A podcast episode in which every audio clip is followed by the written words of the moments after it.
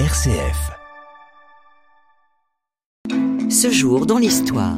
Aujourd'hui, nous sommes le 23 mai.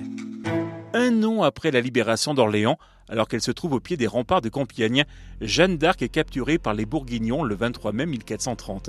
Vendue par Jean de Luxembourg aux Anglais, elle est condamnée le 23 mai 1431 lors d'un procès en hérésie conduit par l'évêque de Beauvais, Pierre Cochon, à être brûlée vive.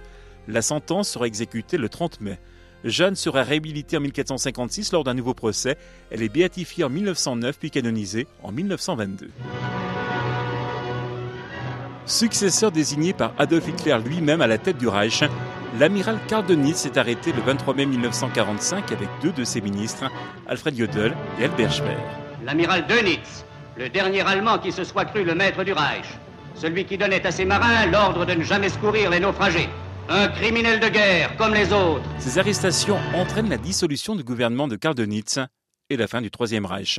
L'Allemagne est placée sous le régime d'occupation militaire. Le même jour, Heinrich Himmler est arrêté par des soldats britanniques. Après avoir révélé son identité, l'ancien chef de la SS se suicide. À Lunebourg, dans une maison sans grandeur, dans une pièce sans mystère, un cadavre est allé sous une couverture. Cette loque, c'est Himmler, l'homme qui fit trembler l'Europe. Il s'est tué avec le poison de cette ampoule. Il a eu peur. Heinrich Himmler est enterré le lendemain dans une tombe anonyme dans la région de Lunebourg. Allemagne toujours, c'est le 23 mai 1949 qu'est créée la République fédérale d'Allemagne, la RFA. Bonn a pavoisé à l'occasion de la proclamation de la nouvelle constitution fédérale adoptée par les représentants des Länder, le docteur Adenauer, le professeur Voleb pour le pays de Bade, le docteur Reuter pour Berlin-Ouest et le président Müller pour le Württemberg ont apposé leur signature. L'Allemagne de l'Ouest existe. Juridiquement, lors de la réunification allemande en 1990, ce sont les institutions et les emblèmes de l'Allemagne de l'Ouest qui seront conservés. Ce jour dans l'histoire. La culture à présent, avec la disparition le 23 mai 2017 de Roger Moore. Il a joué dans de nombreuses séries télévisées comme Ivanhoe à la fin des années 50, Dans le sein ou encore Amicalement Vôtre. Il reste aussi comme celui qui a endossé le smoking de James Bond, cette fois entre 1973 et 1985. Yes, my name is Bond. James Bond. Roger Moore était né en 1927. Et puis c'est le 23 mai 1958 que naissait le chanteur François Feldman, auteur, compositeur et interprète. Il sort son premier 45 tours en 1977. Mais sa carrière décolle vraiment en 1986 avec la chanson Rien que pour toi.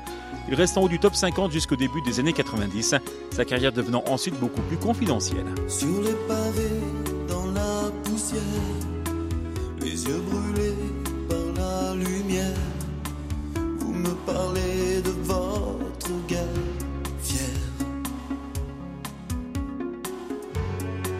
Sous votre robe glisse une lame,